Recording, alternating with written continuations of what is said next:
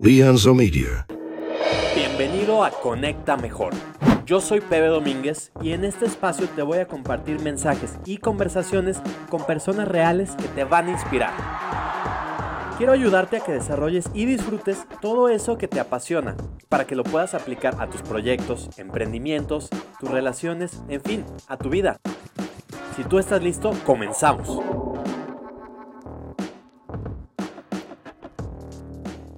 Hey, ¿qué tal? ¿Cómo estás? Aquí de vuelta PB Domínguez para un episodio más de Conecta Mejor, el episodio número 65.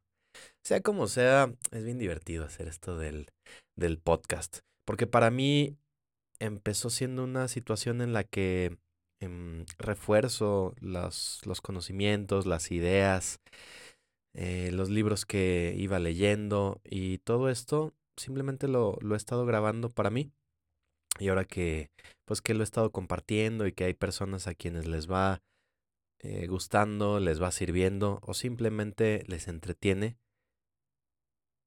como que va teniendo más sentido. Y, y no quiere decir que antes no lo tuviera, sino que simplemente ha ido teniendo un sentido que yo no esperaba y que también pues está padre. Me gusta porque luego con personas con quienes interactúo, a quienes me encuentro en la vida fuera de la red, me cuentan que de pronto escuchar el podcast es como tener una conversación conmigo, porque pues en realidad de las cosas que te platico por aquí son las cosas que yo vivo cada día, las cosas que me inspiran y todo eso que quiero compartir. Así que ahora sabes que escuchar este podcast o cualquiera de los episodios anteriores, pues es como sentarse un ratito aquí a platicar. Y ojalá, si un día tienes oportunidad, pues nos contactemos y también nos sentemos a platicar, a compartir un, un cafecito o un vaso de tu mejor agua natural o lo que en ese momento tengamos a la mano. en fin, bueno, hoy te quiero compartir una idea que probablemente de momento te choque. A mí me chocó al principio, como que no lo entendía muy bien, y después te voy a ir explicando de qué se trata. Tiene que ver con tan, tan, tan problemas. ¿Listo? Bueno, aquí vamos. Quiero comenzar diciendo que cada problema, así cada, cada cosa que en este momento esté en tu mente y lo, lo consideres un problema, si lo analizas, tiene una sola causa. Y esta es que te preocupas demasiado por lo que los demás piensan de ti. ¿Cómo? Sí, sí, fíjate. Un montón de cosas que necesitas hacer que, que en tu cabeza son problemas vienen de la idea de que quieres agradar a las demás personas. El problema de esto es que hace que vivas pues lo que los demás están buscando o lo que los demás esperan de ti. Y eso te pone en una situación en la que constantemente estás buscando su aprobación en lugar de hacer esas cosas que para ti son importantes. A mí me ha pasado y me sigue pasando. Porque no es algo que alguna vez así como que ya trasciendes y entonces ya lo dejas de lado. Creo que es importante ser consciente de esta situación y entonces poco a poco irlo trabajando para que cada vez se presente menos. Y es algo que si te fijas lo tenemos súper arraigado, pero que teniendo un poco más de conciencia eh, te puede ayudar a, vivir con, pues con más libertad, que hagas más las cosas que realmente deseas hacer. Obviamente sin dejar de lado esto de el respeto al derecho ajeno o de, de no afectar a personas que también están conviviendo contigo, pero que una vez que respetas esta línea, hay un montón de cosas que sí puedes hacer y no las estás haciendo por opiniones. Hace un tiempo estuve leyendo sobre el trabajo del psicólogo austriaco Alfred Adler. Es interesante su trabajo. Él fue colega del famosísimo Sigmund Freud. Estuvieron trabajando ahí un par de cosas hasta que luego como que no se pusieron de acuerdo en ciertas ideas y, y como que cada quien se fue por su lado. Y este psicólogo Adler fue fundador de la psicología individual. Y es que él creía que cada individuo tiene el poder de liberarse de los traumas del pasado y encontrar la felicidad. Ojo, no quiere decir con esto que simplemente es decir, es que tienes un problema de actitud, piensa positivo y lo superarás. no es tan sencillo, pero lo que sí está convencido es que si tiene una causa real, que sí te puedes liberar de ciertas cosas. Ahora, yo no soy experto en psicología. A lo mejor tú me puedes decir, no, es que yo tengo un, problema ya em, diagnosticado, eh, es una causa incluso psiquiátrica o lo que sea. Bueno, esas podrán ser otras causas.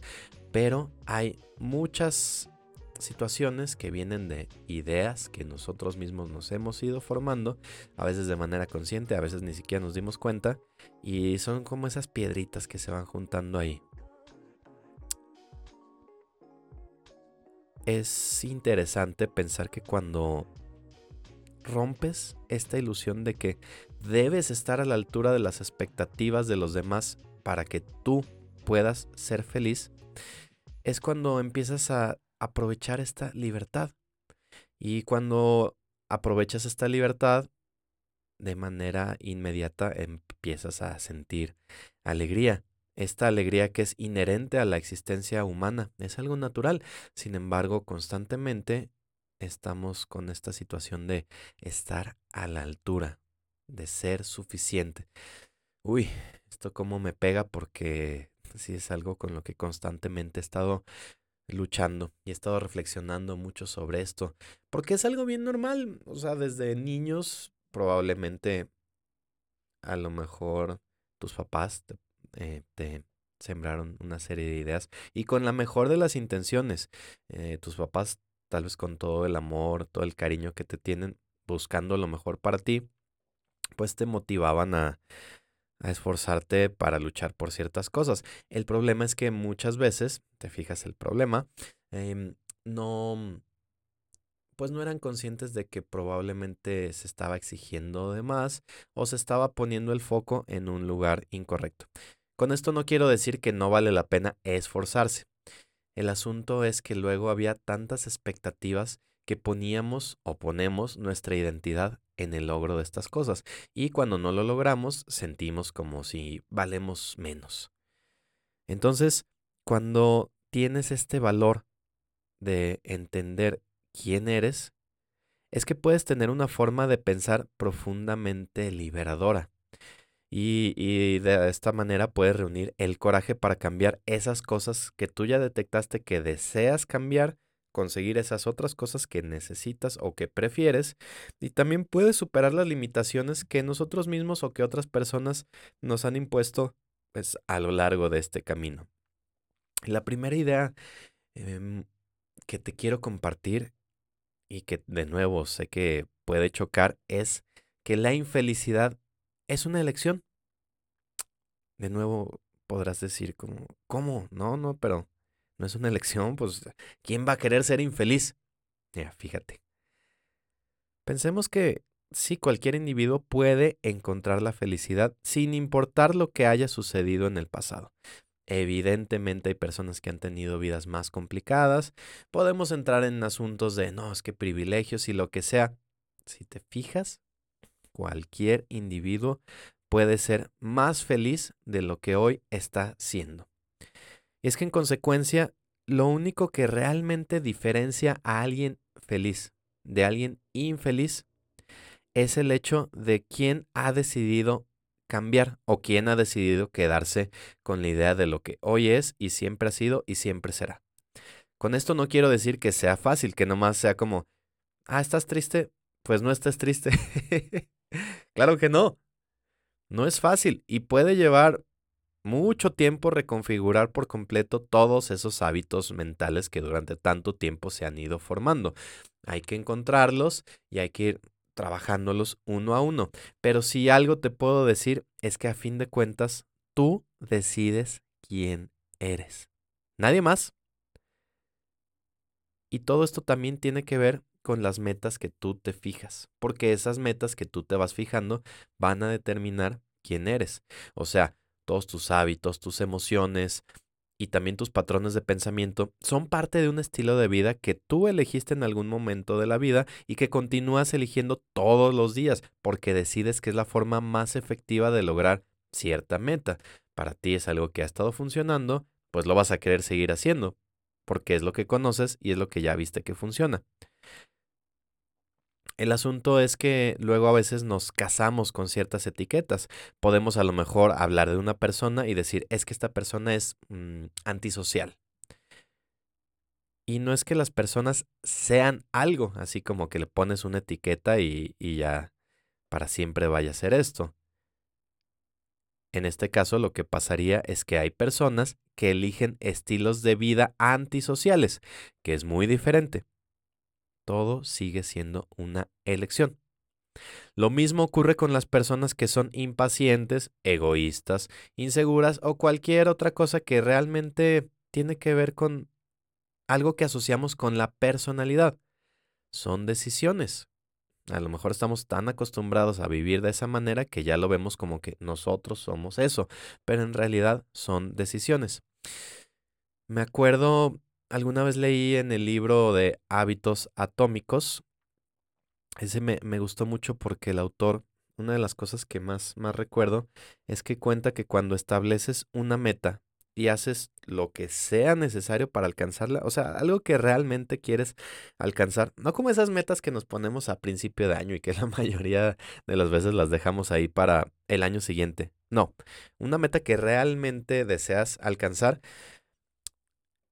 y que haces lo necesario para conseguirla, estás reforzando un conjunto de creencias que tienes sobre el tipo de persona que tú eres.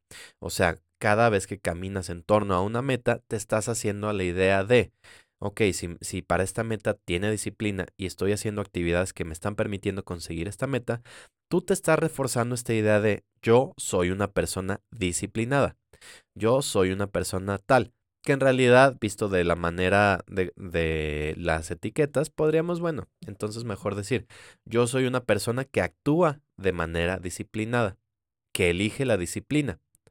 Cuando tú dejas de, de darle la responsabilidad a, así soy, el mundo me ha hecho así, y dices, yo decido actuar de esta manera, todo se refuerza y todo es más claro porque tú te pones en una posición de tomar decisiones, de estar en control, no lo que el entorno o tu contexto social o lo que sea te formó, sino lo que tú vas decidiendo.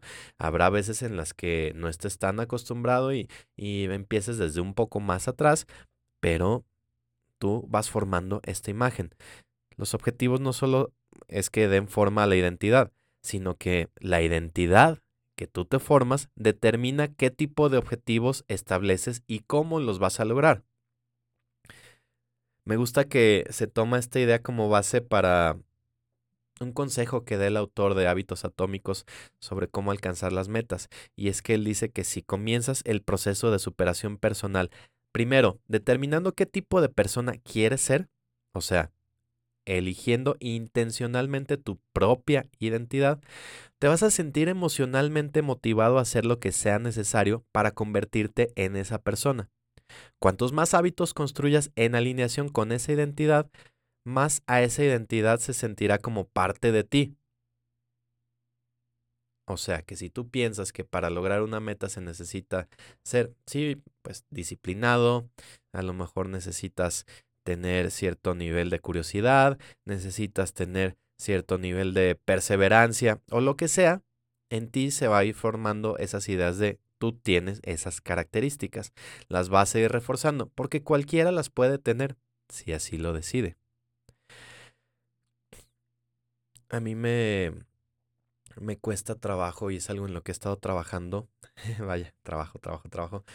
Em, esta idea de el valor propio. Durante mucho tiempo he batallado con esta idea de no sentirme lo suficientemente valioso y creo que eso es algo con lo que muchas personas se pueden identificar, porque mm, el problema es que sin darnos cuenta fuimos o nos fueron fijadas ciertas metas que, que a lo mejor por algún motivo no se fueron consiguiendo, a lo mejor distinto a ti, y entonces a lo mejor viviste ciertas situaciones desde tu infancia que pues con la percepción o con los conocimientos de un niño era fácil interpretar como que no tenías valor.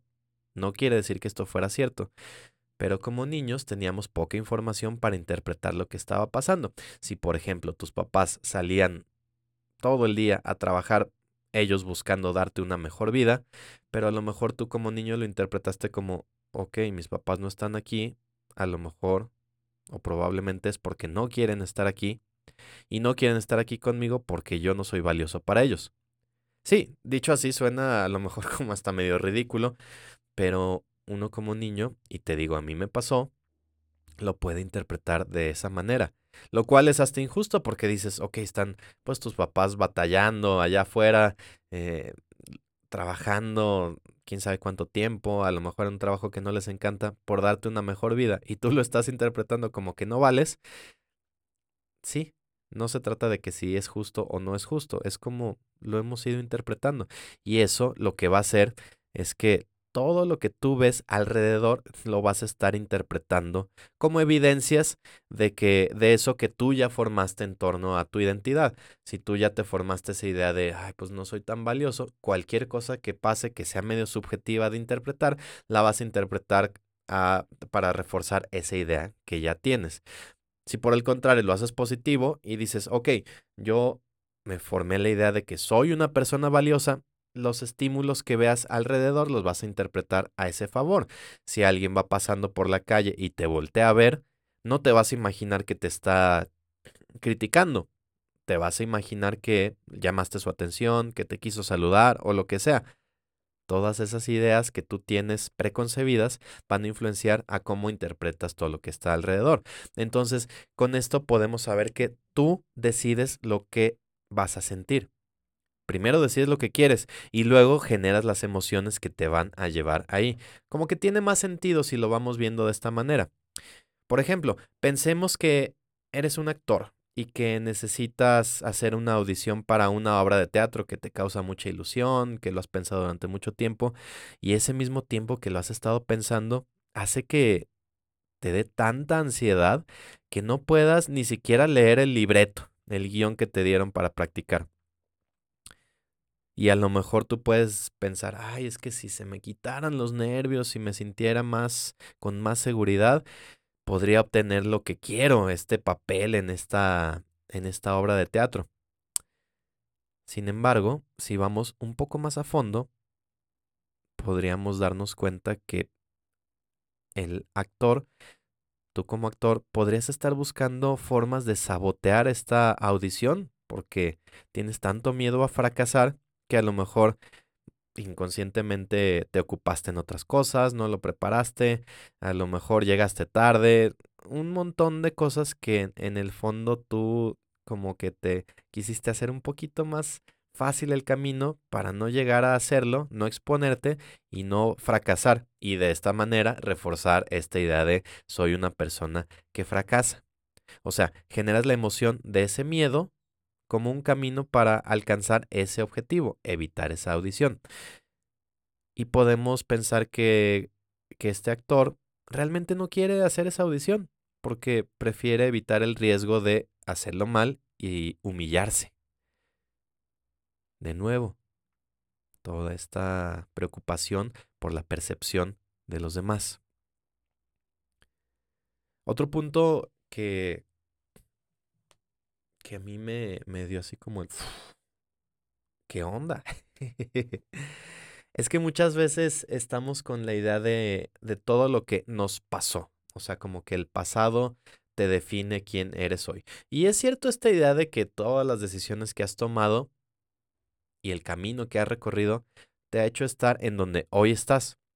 Sin embargo, no debería tener ese poder para seguir afectándote. O sea, el pasado no puede hacerte infeliz.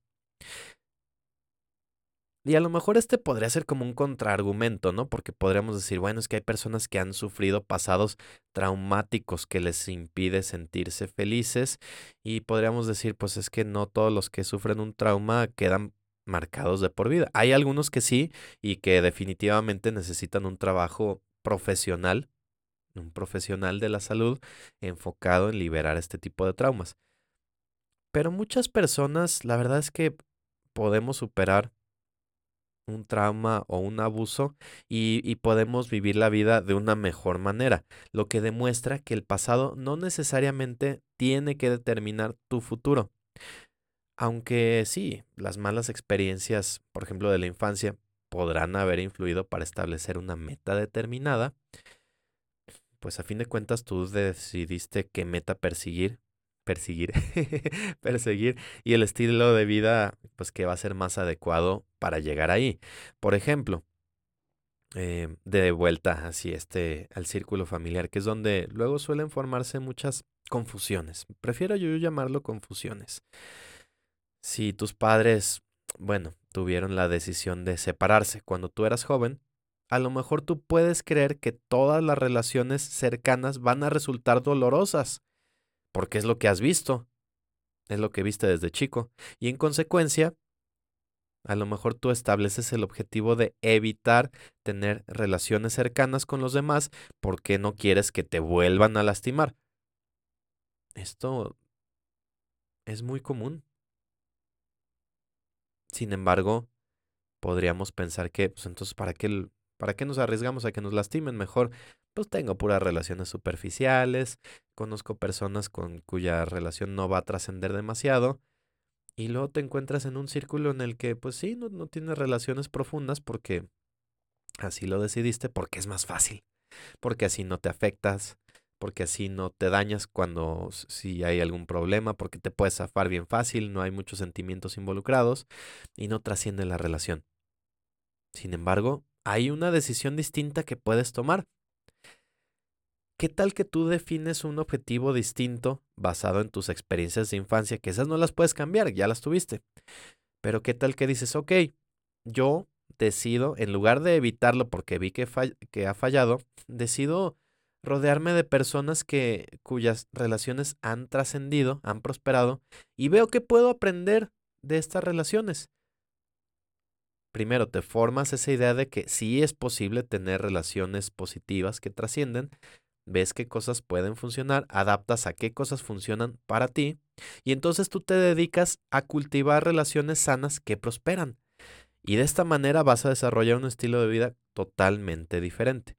No digo que tú debas elegir una o que debas elegir la otra, o incluso hay, hay más opciones. Lo que digo es que la decisión es solamente tuya. Tú decides qué cosas te van a permitir experimentar esa felicidad. Y hablando de felicidad, podríamos decir, bueno, entonces, ¿cómo que esto de la felicidad es una elección? ¿Quiere decir que elegimos también ser infelices? O sea, ¿quién va a querer ser infeliz? ¿Quién lo va a decidir? ¿Por qué elegimos ser infelices? Bueno, a fin de cuentas, esto de la felicidad, si te fijas, sí está completamente bajo tu control, porque alguien querría ser infeliz. Bueno, es que veamos que la infelicidad es una estrategia que algunas personas infelices eligen para lograr sus objetivos. Tú puedes decir, pero ¿cómo? Sí, sí, sí. Es que mira, hay que recordar que las metas diarias determinan nuestros estados emocionales de cada día. Y entonces la infelicidad temporal es común todos en algún momento nos sentimos decepcionados y frustrados en los días en los que la vida pues como que nos presenta ciertos obstáculos. Sin embargo, hay algunas personas que crónicamente, o sea, que son crónicamente infelices y se ven acosadas por un solo objetivo frustrante continuo.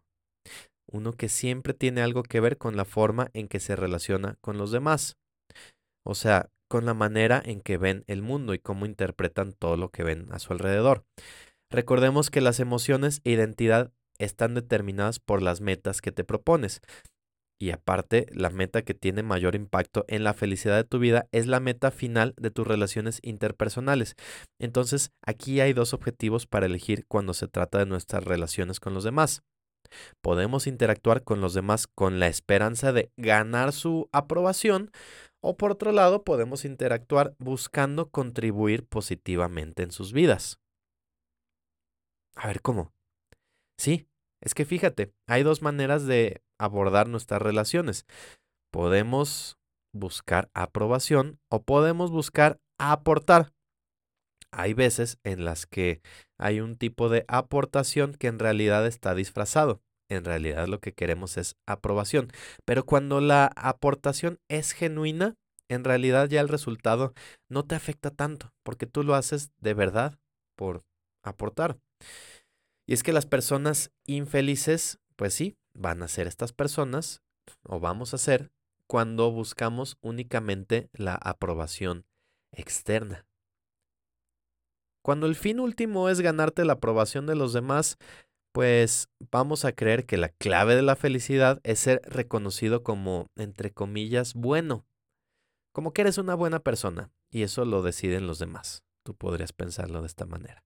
No importa quién sea esa fuente externa de aprobación. A lo mejor para ti es un profesor, a lo mejor tus papás o a lo mejor tus amigos, la sociedad en general. Pero el resultado va a ser el mismo. Cada vez que estás poniendo en manos de alguien externo a ti esa calificación, esa opinión, como resultado vas a ser infeliz. Esencialmente, todas las personas infelices se aferran a la creencia que es poco saludable de que si le gustas a los demás, entonces eres una buena persona. Ya nombrándolo así como en voz alta, suena medio absurdo, ¿no? Pero la verdad es que cuántas veces estamos tomando decisiones para ser percibidos como que somos buenos, lo que sea que significa ser bueno, que estamos a la altura, que somos dignos de, de atención, de cariño, de amor, de ser vistos, reconocidos, etc. ¿Y cuántas cosas hacemos para sentir eso de parte de los demás? Y es que pues todos anhelamos aprobación, sí, definitivamente. Pero muchas veces lo buscamos tanto que, que pensamos que así es como estamos construidos. O sea, muchas veces se llega a pensar al revés. Los humanos no anhelan la aprobación porque nos hace felices, sino que la aprobación nos hace felices porque la anhelamos. ¿Te fijas cómo luego esto se puede interpretar al revés y tener resultados al revés? O bueno, no sé si opuestos, pero sí radicalmente distintos.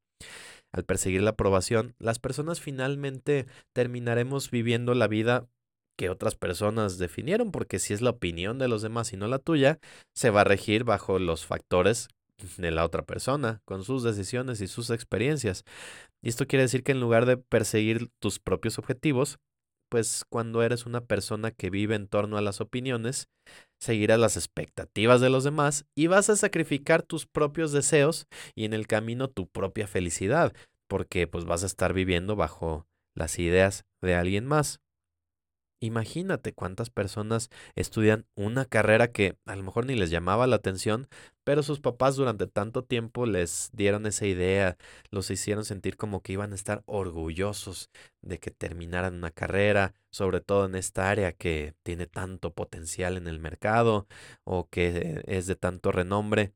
Y, y a veces ni siquiera te pones a pensar si es algo que tú quieres, porque ya lo pensaste tanto y a veces como vemos estas figuras paternas como alguien con más experiencia, decimos, bueno, pues mi papá o mi mamá pues tienen más experiencia, saben más que yo, seguramente ellos tienen mejor idea de por qué yo debería hacer esto. O queremos ganar la aprobación, el afecto o lo que sea. Es una costumbre que si no rompemos ese patrón, la podemos seguir haciendo durante toda la vida y estar tomando decisiones en torno a lo que a alguien más le agradaría, en lugar de lo que tú realmente quieres hacer. Por otro lado, ¿cómo se comportan las personas que deciden ver por sí mismos las, las cosas en las que creen y toman acción? ¿Qué hacen las personas que experimentan más felicidad? Bueno, básicamente sí se enfocan en, en, los demás, pero se enfocan en ayudar, en aportar a los demás. O sea, son personas que sienten un placer genuino cuando pueden contribuir al bienestar de quienes lo rodean. Y de esta manera, todo lo que se necesita para experimentar esa felicidad es que tú creas honestamente que le estás aportando a alguien. Cuando lo estás haciendo de esa manera, ni siquiera estás esperando que, wow, eh, caigan elogios de parte de la otra persona y estén súper agradecidos. No, te basta saber que hiciste un bien por alguien que le estás aportando Y a lo mejor ni siquiera le aportaste tanto, pero si tú sientes que estás aportando algo positivo en lo que tú crees, eso ya te da para experimentar esa felicidad.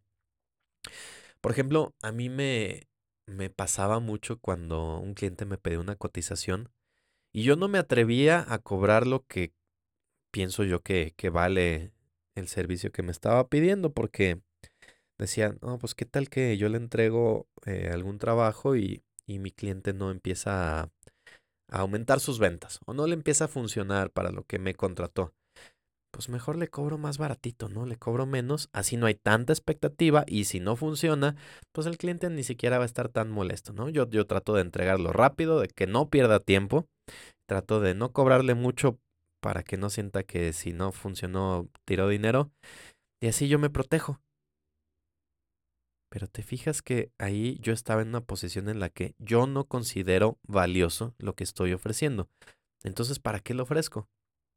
Por otro lado, si tú sabes que lo que estás ofreciendo es útil, que sabes que eso va a aportar a la otra persona, no necesitas que te aprecie, que diga, ay, qué buena onda el pebe, eh, cuánto me ha ayudado. No, simplemente sabes que, que, lo que está funcionando y eso ya basta para sentirte útil.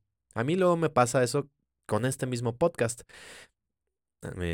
no, es, no es algo que represente una ganancia, un ingreso económico importante para mí, pero el hecho de cuando personas me contactan y me dicen, oye, muchas gracias por este episodio, la verdad es que yo estaba viviendo algo similar y, y, me ha ayudado a entender ciertas cosas, me ha ayudado a aplicar esto a mis proyectos, me siento un poquito mejor, para mí eso tiene muchísima relevancia y es una gran motivación para seguir haciéndolo.